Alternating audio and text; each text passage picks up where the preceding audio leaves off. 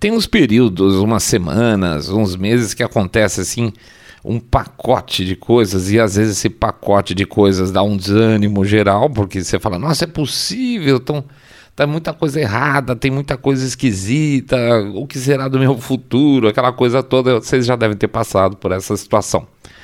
Como a gente trabalha com um caminhão de notícias de lá para cá, de cá para lá, e você fica cruzando isso com aquilo, tal, quem, quem acompanhou lá o nosso e-book sabe como é que a gente, qual que é o nosso esquema de trabalho a gente recebe muita coisa picada também para encaixar nas histórias, tá? É mais ou menos como se fosse aquela história lá do jarro, você tem pedra maior, pedra menor, tal. E essas pedras menores às vezes têm muita importância quando você vai encher o jarro, porque ele faz, ele faz uma, um preenchimento melhor. Né? Então a gente busca também pequenas histórias que elas são às vezes muito importantes, elas dão indicativos muito, muito fortes. E tem semana, quando a gente está fazendo o nosso trabalho aqui para conversar com vocês, que entra uma quantidade de histórias curtas relativamente uh, não importantes, entre aspas, quero dizer assim, que não movimentam a, a imprensa de maneira geral de uma forma muito grande, principalmente aqui no Brasil, isso acaba não vindo para cá. Se não tem um, um, destaque grande na imprensa lá fora, aqui dentro principalmente não vai acontecer nada. Essas histórias menores, às vezes elas vêm em bloco e esse bloco de informação dá até um ânimo, cara. Dá até um ânimo porque assim são histórias que a gente vê certos movimentos, partidos, pessoas, ideias indo para o ralo tá? São, são coisas que acabam. Opa, peraí, as nossas pedras menores estão começando a mexer no. estão enchendo o nosso vaso com uma. Com uma, uma cor um pouco diferente. Talvez a gente não precise ficar tão preocupado assim, ou preocupado sim, mas talvez não tão desanimado nas coisas de longo prazo. Então a gente separou aqui nesse programa os losers da semana, tá? Os losers da semana são instituições, pessoas, são várias coisas que mostram que nem sempre o que a gente acha que está num caminho complicado tá tão complicado assim, tá? Alguma reação já começou. E é sobre isso que a gente vai falar daqui a pouco.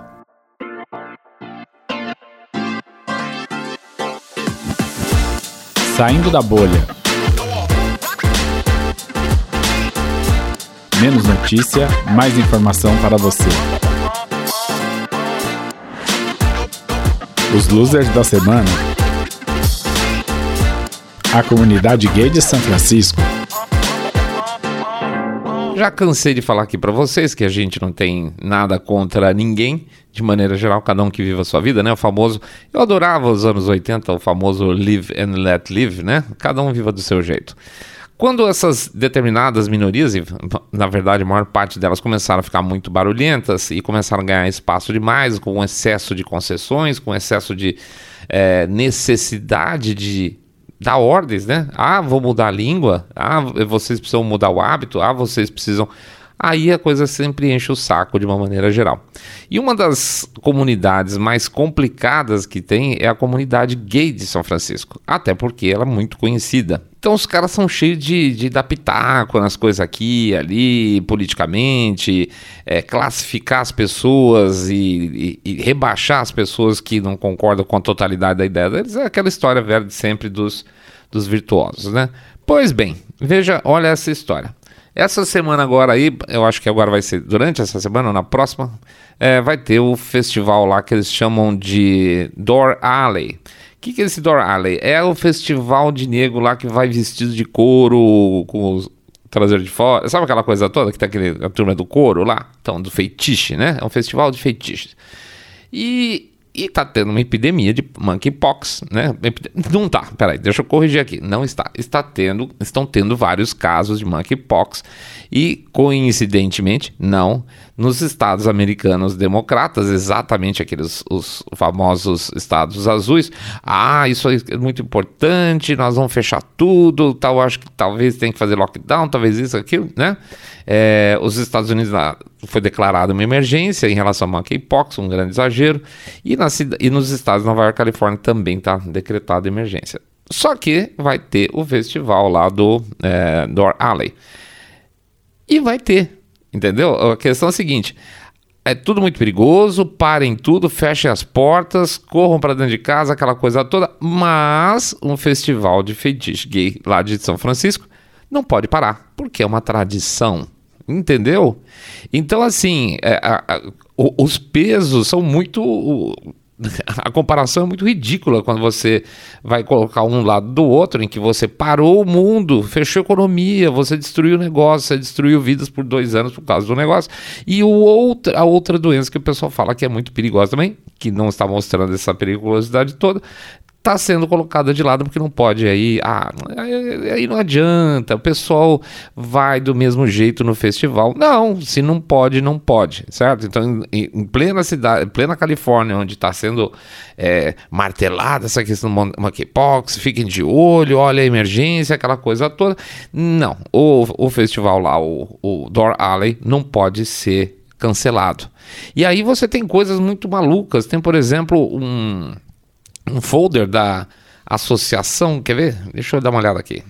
São Francisco, é, São Francisco AIDS Foundation, ou seja, é uma, é uma fundação lá de São Francisco muito grande que acompanha, que faz questão de pesquisas, etc e tal. Tem muitos casos de AIDS lá no, na região, então eles fizeram a São Francisco AIDS Foundation. Tem um, tem um folder dos caras dizendo o seguinte: olha, gente, o ideal é que você não vá. Mas se você for, põe um band-aid em cima das suas pereba. Sério, isso, é exatamente isso que vocês estão ouvindo. Uma associação que tem a finalidade de conscientização, um, que tem um grupo médico por trás, está falando: olha, se você não aguentar, põe um band-aid. Põe um band-aid em cima das suas feridas. É isso, é assim, passou, tudo bem, paciência, vamos para frente, tá? Então, as pessoas começam, começam a ficar um pouco irritados e falam assim: não, não, não, peraí, peraí, peraí, peraí. É, o, o, a distância é muito grande. É, há dois anos estão me mandando ficar preso dentro de casa. Meus filhos não podiam ir nem no parquinho balançar no balanço. Eu não podia ir na, na mercearia comprar certas coisas porque estava tudo fechado. Tive, tive um rebolar, perdi meu emprego, tem um monte de coisa. Ou, ou, até um caso que eu vi uma pessoa comentar: falou, Poxa vida, eu não pude visitar minha mãe que morreu. Ela estava no hospital, ela estava perdendo uma, uma casa de repouso. E eu queria ver minha mãe, que eu sabia que ela estava doente e ela ia morrer e não deixaram. Então, assim, eu não posso ver a minha mãe que está falecendo e o cara paciência, eles não resistem mesmo, é, é assim, deixa desse jeito para não incomodar a turma? Não. Então está existindo dentro da próprio, do próprio Estado lá uma rejeição muito grande ao que vai acontecer agora, vai ter ainda, e eu tenho certeza que isso vai gerar. Se, se, se preventivamente já está tendo uma bronca enorme nessa situação, imagine depois que acontecer, e certamente quando começarem a falar que teve mais casos de monkeypox dentro da comunidade, certo? E esse é um outro ponto importante, essa questão questão de ficar escondendo o fato de que 95% do, das pessoas que estão tendo monkeypox hoje são, são gays, é, além de ser uma bobagem gigantesca, é um desserviço para a própria comunidade. Você está escondendo do, dos caras lá, fala, olha, cara, você vai pegar, você vai para lá, você vai pegar. E esse troço é dolorido pra cacete, tá? Se morrer, não sei se vai morrer, mas você vai sofrer pra caramba. E não, então assim, para não ficar, para não ferir suscetibilidades, as pessoas não falam que isso atualmente é uma doença em que no, mais de 95, 95% dos casos lá são dentro da própria comunidade gay. Então fica uma, um, um, primeira, uma, um primeiro mal-estar em relação àquela comunidade que é muito forte no próprio local, lá em São Francisco, de, de que todo mundo tem que fazer sacrifício em algum momento, mas na hora de chegar a parte deles não vai ser feito não, tá? Isso é sempre o começo de um início de rejeição e de perda de força de um determinado grupo. O FBI. O segundo loser daquele nosso programa é o FBI, tá? O FBI ele andou, todo mundo sabe que ele, que ele anda fazendo algumas operações que não deviam por aí afora, né? Por exemplo, a questão do, da, do sequestro lá da governadora Whitmer, que por sinal vou voltar a falar a respeito nele agora durante esse período. Mas o, o auge da situação em que o FBI foi exposto como um, uma instituição que deveria estar trabalhando para o Estado, mas não como para Estado, desculpe o trocadilho, foi a ida do, do chefe do FBI, lá uma audiência no Senado americano. O cara é o famoso Christopher Wray, tá? Que ele é o cabeça do FBI. Ele foi sabatinado, tomou altas pauladíssimas do, da bancada republicana lá, uma exposição muito positiva, tá? E eu acho que assim, o ponto alto durante essa exposição, essa sabatina, foi do, do senador Ted Cruz, tá? O senador Ted Cruz ele levou é, algumas ilustrações que foram revelações feitas pelo Project Veritas. Um cara foi lá e falou, ó, oh, um, um, dedo duro, foi no Project Veritas e, e mostrou pro, pros caras lá, falou, olha o tipo de treinamento que os caras do FBI estão dando pro seu pessoal, tá? O que, que, era isso? O que, que esse treinamento tinha de especial? Eles estavam politizando as coisas. Essa politização, na verdade, ela é já antiga, começou desde a época do governo Obama. Obama foi a grande abertura aí para um FBI democrata, vamos chamar assim, e incompetente, tá? É, mas dos, dos, dos, vamos dizer assim, depois de Obama, passando pelo próprio Trump, não conseguiu mexer o suficiente no tal do swamp, que eles falavam, e agora no, com o Biden o negócio tá, tá abraçada, né? É, então eles estão definindo nesse treinamento que foi vazado aí pelo Project Veritas o que eles chamavam, chamam de Militia Violent Extremists. É, extremistas violentos de milícia. Milícias extremistas violentas. Pronto, milícias extremistas violentas. É, MVE para eles lá. Aliás, você vê como tem uns paralelinhos. Tudo bem que aqui a expressão milícia já tem, mas quando você quer ir atrás das pessoas associando ela a milícias como se fossem extremistas, hum, é sempre igual, é sempre igual. Dá para ver o paralelo do discurso, né? Pois bem, então lá nesse treinamento do FBI, não era questão mais do, do óbvio, tá? Se o cara é uma milícia violenta, o óbvio seria o quê? O cara tem é, bandeiras nazistas, ele tem símbolos do, da, da clã, essas coisas. Não, eles estavam mostrando outros símbolos que os agentes deveriam prestar atenção para que fosse localizado um provável extremista miliciano. Tá? E o que seriam esses prováveis, prováveis símbolos que eles falam para os caras ficarem tomando cuidado? Primeiro, a pessoa usar a famosa Betsy Ross Flag, aquela bandeira dos Estados Unidos, a primeira bandeira é, que ficou mais conhecida, que em vez de ter as, bandeiras, as estrelinhas é, distribuídas lá na horizontal, né, em fileirinhas, ela é um círculo. Vou botar no, no YouTube a imagem lá. Tá? Então botou a, a, a Betsy Ross Flag, que é uma bandeira histórica americana, como se fosse um símbolo que é um, é um red flag de que se o cara usa isso aí, talvez ele seja um, um miliciano extremista. E o, e o Ted Cruz detonou o, o próprio Christopher Wray falando, escuta, na posse do Biden tinha atrás dele uma Betsy Ross. Na posse do Obama tinha uma, Betsy, é, uma bandeira Betsy Ross atrás também. Então isso é um absurdo. Para começar, é um uso de, é, de um símbolo nacional. Tá? A mesma coisa falar assim, olha, os caras são milicianos extremistas porque estão usando a bandeira do império aqui no Brasil. Não tem absolutamente nada. Outro, outro item que eles chamam lá, um, um símbolo que é para ficar de olho na pessoa, seria usar aquela Gadsden, é, Gadsden é, flag, que é aquela bandeira da, da cobra, né? Que fala é, Don't tread on me, não pise em mim. É, aliás, nós fizemos já um, um, um, dos nossos programas usando, então, provavelmente, a essa altura, é uma capinha que a gente teve num programa lá atrás, usou a Gadsden é, flag.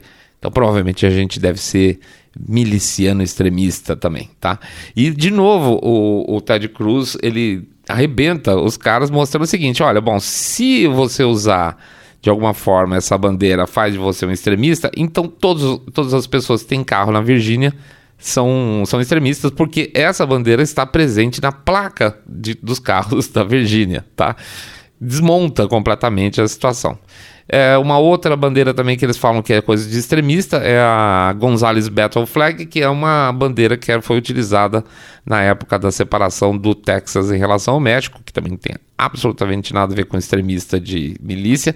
E aí fica pior ainda, porque o, o Ted Cruz bota a bota dele em cima da, da, do balcão onde ele está falando ali da mesa, falando a minha bota, minhas botas têm essa bandeira da Gonzales Battle, tá?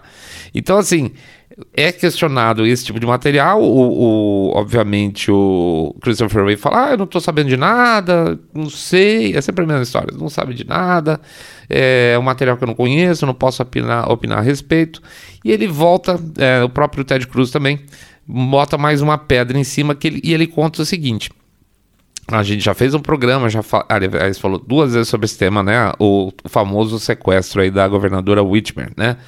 A governadora do Michigan, que teoricamente foi, ia ser é, sequestrada por um grupo de milicianos é, e que iam é, matá-la, fazer aquela coisa toda. Na verdade, era um, era um, era um projeto para estragar a, a campanha do Trump, tá? E a história final que ficou comprovada é o seguinte quem bancou, quem organizou, quem fez tudo foi o FBI. Eles simplesmente pegaram quatro tontos lá no meio, jogaram dentro do grupo deles e fizeram todo o Huawei em cima. Tanto que os caras né, que seriam o, do FBI, que deveriam ser processados, também nunca foram, tá?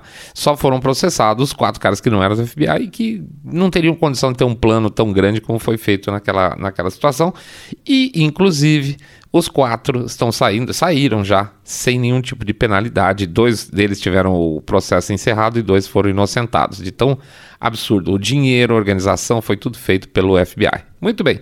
Aí o, o senador Ted Cruz faz o seguinte: ele pergunta para o Christopher Wray, que é o, o cabeça do FBI, do FBI, né? Fala: escuta, é, você sabia que o, o cabeça dessa operação de simulação e de, do, desse falso sequestro da, da governadora Whitmer foi, ao invés de ser demitido, né? Porque é uma sacanagem enorme, ao invés de ser demitido, ele foi promovido e ele foi para o escritório de Washington. E este cara que criou essa fraude para derrubar o governo Trump, ah, perdão, para derrubar a, a, imagem do governo Trump na época das eleições e colocou em risco pessoas e ia botar gente na, inocente na cadeia.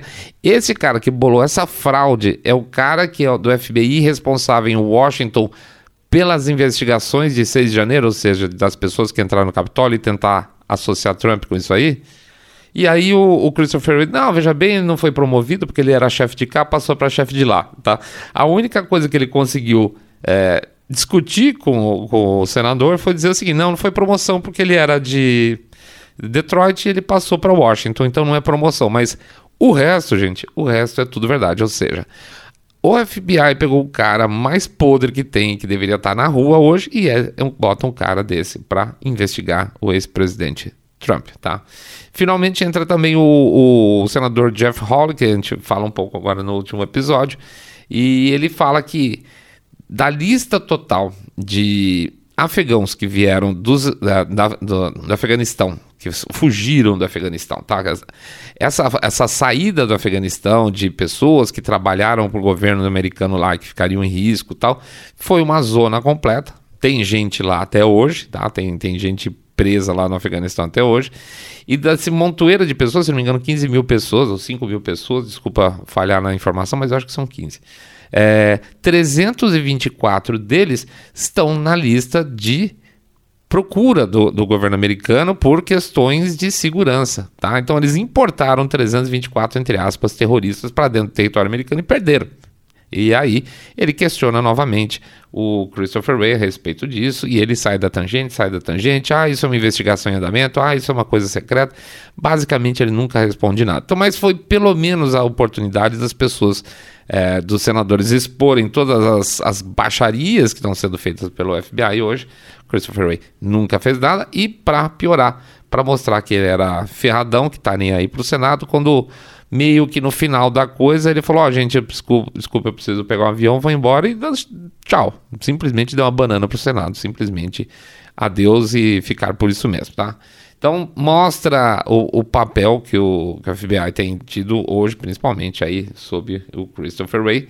E essa exposição cada vez mais constante vai ser muito interessante a gente analisar daqui a um tempo para ver como que as pessoas vão reagir quando falar assim, olha, o FBI encontrou isso, o FBI achou aquilo tal. Vai começar a ser mais ou menos que nem imprensa. Chega uma hora que o cara fala e ninguém acredita mais. Rishi Sunak.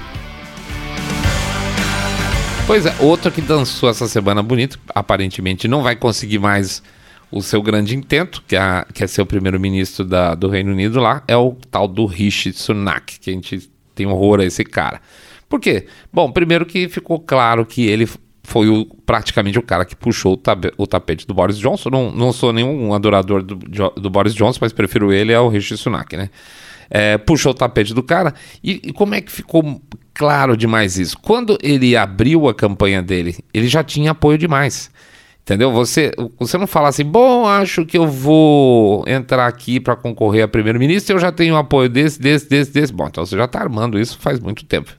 E aí foi meio que, ops, né? Esticou aí a corda além do possível. Segundo ponto, que ele é absolutamente um cara arrogante. É realmente é um cara nojento. Não sei se já viram alguma entrevista dele. Ele é um cara que se acha muito incrível, muito inteligente, muito extra, muito tudo, tá?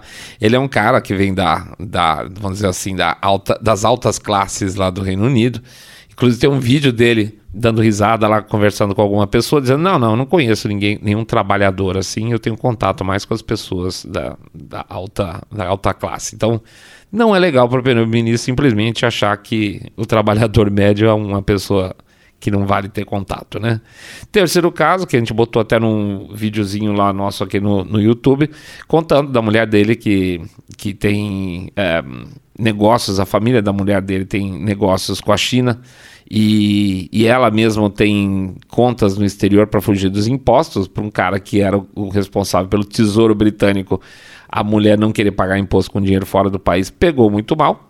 E o fato dele ter green card americano escondido por muito tempo para poder fazer negócio lá e receber lá pelos Estados Unidos também não pagar imposto. Esse é o cara que era o cara do Tesouro e que queria ser o primeiro-ministro britânico. E além de tudo, ele foi muito mal nos debates, ele foi mal educado, é, ele é arrogante, tá? Ele, foi, ele é muito arrogante. E aí ele foi. juntou a fome com a vontade de comer, né? Porque aí você consegue dar uns argumentos daqueles que a gente não gosta, mas que funciona. É, durante os, os, debates com a, a principal candidata de oposição dele lá, que é a Liz Truss ele cortava, falava por cima dela, tipo assim, tô nem aí que você tá falando, tô falando por cima. Então, para as mulheres pegou muito mal, tá? Ficou como um cara que realmente não respeita as mulheres. Não duvido nada, tá? Eu realmente não duvido nada que também seja parte do perfil dele. Mas no mínimo, no mínimo, é um cara muito, muito, muito tosqueira, tá?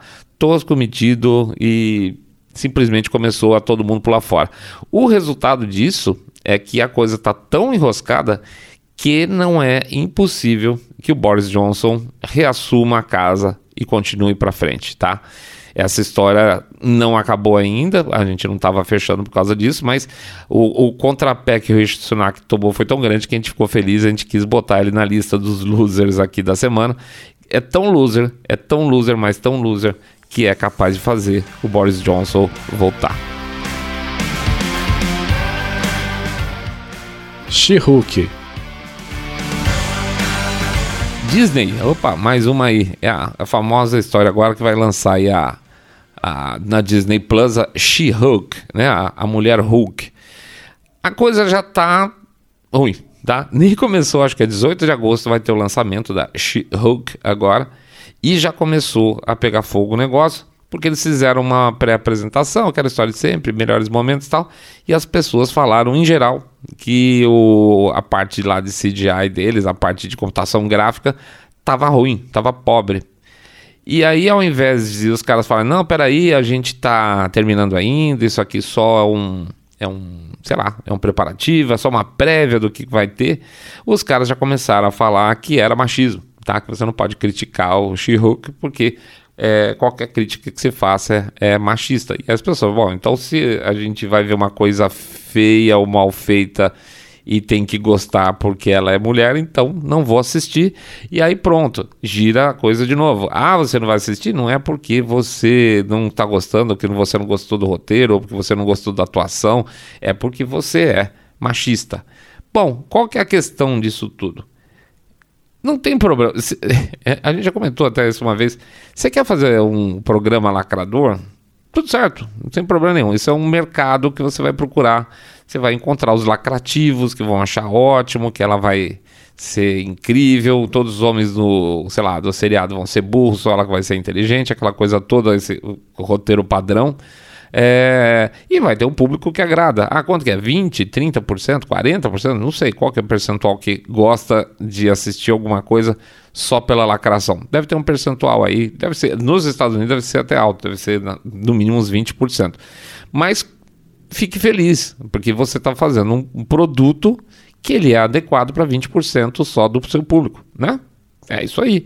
Então, assim, fala que legal, ó, acho que 20% dos americanos são lacrativos, 20% assistiram. Poxa, foi um super sucesso. Agora, não queira que eu assista, não queira que o cara que gosta do Hulk original assista, porque senão todos vocês estão deixando de assistir. Não é porque você não gosta, não é por causa do roteiro, não é porque eu não gosto nem do estilo de, de, de, de série, mas é porque eu sou machista. Então, assim, vai flopar, tá? Já está previsto que o negócio vai dar uma flopada muito em breve. E, obviamente, eles vão perder dinheiro, vão falar que é tudo uma questão de preconceito contra as mulheres. Quanto tempo aguenta o cofre de uma empresa que já está com as ações em queda livre fazendo isso aí? Por quanto tempo a mais? Quanto tempo que o, o investidor vai querer se manter lá dentro botando seu dinheirinho? Eu acho que o tombo deles, que está vindo há muito tempo, vai continuar, talvez até pior. Liz Cheney. A Liz Cheney é filha do ex-presidente Dick Cheney, tá? Ela foi, inclusive ela trabalhou, uh, ele era vice do, do, do Bush e, e, ela trabalhou durante o governo George W. Bush como subsecretária de Estado, tá? Então é um negócio tudo meio em família. E ela hoje ela é representante, ela é congressista aí pelo estado do Wyoming. Só que ela tem sido anti-republicana, ela não é nem Rhino, tá? Ela nem Rhino é, ela, ela ultrapassa essa barreira porque tudo basicamente que ela faz, ela, ela faz batendo de frente com o Partido Republicano. É descarado, tá? É mais ou menos aquele perfil que ele fala. Né? Se o cara é, faz parte do grupo Bush, via de regra, ele está trabalhando contra o Partido Republicano, principalmente agora, nesses momentos, desse, nessa fase mais maga, tá? E a Liz Cheney, então, ela está agora entrando de volta. Só que tem alguns problemas para conseguir é, entrar nas primárias aí, ser, ser a vencedora das primárias e entrar como é, candidata a, a, um distrito congressional lá no Wyoming é, as pessoas vão ter que esquecer que, por exemplo, ela trabalhou contra o governo Trump o tempo todo. Por ela, é, o Trump nem existiria. E mais do que isso também, ela, ela não tem, é, vamos dizer assim, um alinhamento com muitas das propostas que normalmente o restante do Partido Republicano tem, tá? Basicamente, ela é um, é um ponto fora da curva e está sempre brigando com o resto da base. A ponto do, do, do próprio Partido Republicano lá do Wyoming é, fazer uma declaração de que ela, apesar de estar no partido, ela não representa os ideais do partido. O próprio partido dela diz que ela não pode. Se não me engano, salvo engano, você não pode expulsar uma pessoa do partido, tá? Por questões que não sejam é, criminais. É, todo, como todo mundo tem direito de se candidatar nos Estados Unidos e você Basicamente aí tem republicanos e democratas, o cara entra no Partido Republicano e ele vai pela frente dizendo que, é, que ele é republicano mesmo não sendo. Então eles falam o seguinte, olha, ela está no Partido Republicano, mas ela não é republicana de coração, tá? E agora ela está entrando na campanha para conseguir ser indicada para as primárias lá do Partido Republicano no e não está dando certo obviamente não está dando certo e o desespero está batendo. E dois pontos mostram claramente esse desespero que aconteceram essa semana agora. O primeiro, ela fez um vídeo com o pai dela, o Dick Cheney, um vídeo de um minuto, um vídeo horroroso, gente, horroroso. Se a melhor coisa que ela tinha para mostrar para o público, para o eleitor do estado dela, foi aquele vídeo de um minuto do pai, do tipo assim, vou pegar meu pai, pô, o cara foi vice-presidente, né? Então, não colou, não gostou, ninguém gostou. É, ele é um cara muito antipático, né? O Dick Cheney sempre foi conhecido como um cara muito antipático. E ele está sendo antipático no vídeo também. E aí, o segundo ponto que ela está tendo que recorrer é aos democratas. Ela está tendo que pedir dinheiro para democrata, ela está pedindo favores para democratas para concorrer a um, a um, espaço republicano. E isso, obviamente, está pegando mais mal ainda. Ou seja, como assim? Você está tentando infiltrar uma turma democrata dentro do Partido Republicano? Pois é, essa casta aí formada pela pelos herdeiros de algumas é, figu alguns figurões aí republicanos. Que, então, tem a casa da Liz Cheney, tem a casa, o caso da Meghan McCain, que agora saiu do, do programa The View lá também. Teoricamente, ela não tem nada de conservador, mas o pessoal lá no programa colocava ela como se ela fosse conservadora, ela foi quicada para fora. Tem os, os, os, filhotes Bush também que não estão conseguindo nada pela frente. Então, assim, essa turma está sendo varrida para fora com essa história agora, com esse movimento maga que está acontecendo. Então, assim, eles estão sendo terceira opção. Ah, o cara é maga, o republicano tradicional e não dá. Essa turma aí que vinha mandando de certa forma e preparando seus herdeiros está começando a ser dizimada dentro do Partido Republicano. Muito bom. Eu acho que com isso os Estados Unidos só tem a crescer. A administração Biden Outro grande é, derrotado nessa semana foi o próprio, a própria administração Biden. A confusão com essa história da viagem da Nancy Pelosi para Taiwan mostrou basicamente que o Partido Democrata tá fraturado, tá? Se não tá morto, tá bem quebrado, sendo bem sincero. Acho que o grande exemplo do que aconteceu foi essa semana que quando o, o se não me engano, foi o Peter Doocy da Fox perguntou pro pro pessoal lá do Departamento de Defesa é, como é que podiam estar tá sendo faladas coisas tão diferentes assim? Por quê? Porque lá no Departamento de Defesa americano eles falam: olha, a gente não apoia a independência de Taiwan. Por quê? Porque não dá para apoiar formalmente, tá? Basicamente, não é o momento de se fazer esse tipo de declaração, isso eu concordo com os caras, tá? Não, não seria o momento agora mesmo, já tá quente, já tava quente demais. Aí a mulher vai para lá e ela fala que ela apoia Taiwan, ela apoia, ela está ao lado de Taiwan. Então o repórter vai lá e pergunta para os caras, falou, escuta, por que, que vocês estão falando coisa diferente? O Departamento de Defesa diz que é, não apoia e a Nancy Pelosi fala que apoia. E a resposta do cara lá, do porta-voz do Departamento de Defesa foi, então, o que ela diz, ela fala por ela. Ora, eu, eu vi essa semana aqui localmente, acho que foi até um, um trecho de Globo News, que olha que azar meu, que eles estavam falando assim: não, o governo é, fez bem ter mandado, etc e tal.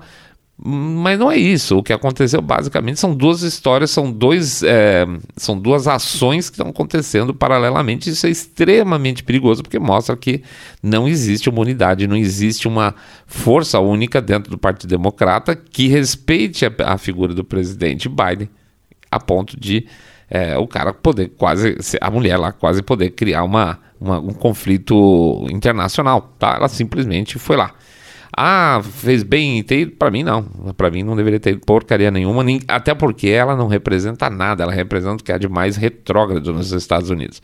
Então, assim, ela não ajudou em nada. Ela trouxe uma situação de instabilidade e, ainda por cima, contra o que parece ser a diretriz do governo americano, que, no mínimo, ou tanto por, por questão de segurança como por questão de business não, não quer se pegar com a China de jeito nenhum, tá? E estão sendo, tem muita, tem muito analista sendo claro hoje, falou, gente, não há a menor condição de estar em dois conflitos ao mesmo tempo, um com a Rússia e um com a China. Tem que ser muito otimista imaginar que os Estados Unidos conseguem segurar uma coisa dessa, né? Então, menos, né? A questão que fica para a gente analisar é quanto que desse, desse desdobramento vai, vai ser refletido na própria administração Biden daqui para frente, porque ele vai ter que consertar uma coisa que não é dele. Tá? Ele, ele não foi ele que viajou para Taiwan, foi ela que viajou para Taiwan. Então, tudo que tiver de caca daqui para frente vai caber ao governo americano, ou seja, a administração Biden resolver. Então, assim, estão tentando detonar os caras, estão tentando torpedear a administração Biden de, por dentro mesmo? Pode ser, não é uma impossibilidade, não. As críticas em relação à administração Biden estão crescendo demais dentro do próprio Partido Democrata, tá? A, imprensa começa a falar mal também. E a sensação que tem é que pode ser que, num determinado momento aí, que alguém tente aí desligar a luz. Zelensky Outro que não teve uma boa semana também é o presidente da Ucrânia, o Zelensky, tá? É, primeiro teve um relatório grande da Anistia Internacional, que não é exatamente, vamos dizer assim, se a gente fosse imaginar a Anistia Internacional falando mal de alguém nesse momento, eu imaginaria a Anistia Internacional, se fosse tomar um lado, eu imaginaria que ela estaria tomando o lado da Ucrânia. Só que ela faz um, um relatório gigante mostrando por A mais B algo que já tinha sido feito tinham sido feitas N, N reclamações a respeito, e ela só confirma, de que o exército ucraniano está usando áreas habitadas para fazer suas bases de operação. Ou seja, o que, que faz o cara? Eles pegam, botam um monte de tanque dentro no meio da cidade, ele faz um depósito de armas dentro de uma escola, ele estaciona tropas do lado de um hospital para usar a população civil como um escudo e não ser atacado. Só que eles esquecem uma coisa, que do lado de lá tá a Rússia e os caras não estão muito afim de respeitar lá muitas normas, né? Então o cara bota um tanque do lado da casa de uma pessoa, o, o exército russo vai lá e destrói o tanque e a casa da pessoa, não tá nem, nem aí pro caso. Então o, a Anistia Internacional saiu dando de rabo de arraia em todo mundo, falando, olha, a Rússia não pode fazer isso, mas também isso acontece porque a Ucrânia tá, tá botando tropa em lugar habitado. E é verdade tá? Ou seja, cê, eh, não dá para ficar fazendo julgamento retroativo, tá? Olha, mas isso não teria acontecido se, é, como é que eu posso dizer? A Rússia diz que atacou lá na cidade porque a Ucrânia está lá. A Ucrânia diz que botou lá porque a Rússia avançou. Algum tipo de, vamos dizer assim, aspecto moral, por, por mais que ele esteja falando em guerra, tem que haver. Então, eles no, nos próprios relatórios lá, eles mostram assim, por exemplo, ó, tem um grupo de tanques que estava escondido do lado, por exemplo, de uma escola. Só que existia outro lugar para esconder esses tanques, que era uma floresta, sei lá, 3 quilômetros de lá. Então não justificava os tanques ficarem dentro do pátio da escola, entendeu? Eles não estão nem passando muito pano, não. Tá, tá deixando bem claro que é uma opção clara que o exército ucraniano esteja usando áreas habitadas, escolas e hospitais para tentar se escudar contra os russos. E os russos estão nem aí, tá? A bem da verdade. Segunda paulada veio agora em seguida é uma matéria da imprensa alemã basicamente desancando o governo Zelensky, falando que é um antro de corrupção aquilo lá, lá dentro. Vi uma outra matéria essa semana falando que provavelmente 30% do dinheiro que está indo para dos Estados Unidos e outros países para, para a Ucrânia está indo para os fins de fato é, previstos e que o restante está sumindo pelo caminho. Então é, um, é, uma mangueira cheia de furos que perde 70% por meio de corrupção, por meio de desvio, por meio de pirataria, o que vocês puderem imaginar. É uma sujeira só. Então, assim, fica muito complicado a, a posição do Zelensky aí para as próximas semanas. Ele vai ter que dar uma melhorada na imagem dele, porque está mostrando que o país dele não vale a pena ser ajudado financeiramente, porque o dinheiro vai embora, e nem militarmente, porque ele está colocando a própria população em risco. É uma situação aí que não vai ter muita foto de capa de revista de moda que vai resolver fácil, não. Beleza? É isso aí, pessoal. Boa semana para todo mundo. Vamos aproveitar aí essa semana que está chegando para dar uma respirada, crescer mais um pouco, ajustar a nossa vida, né? É isso aí, é sempre bom. Virada da semaninha, segunda-feira. Eu gosto, gosto da segunda-feira, preciso falar a verdade para vocês.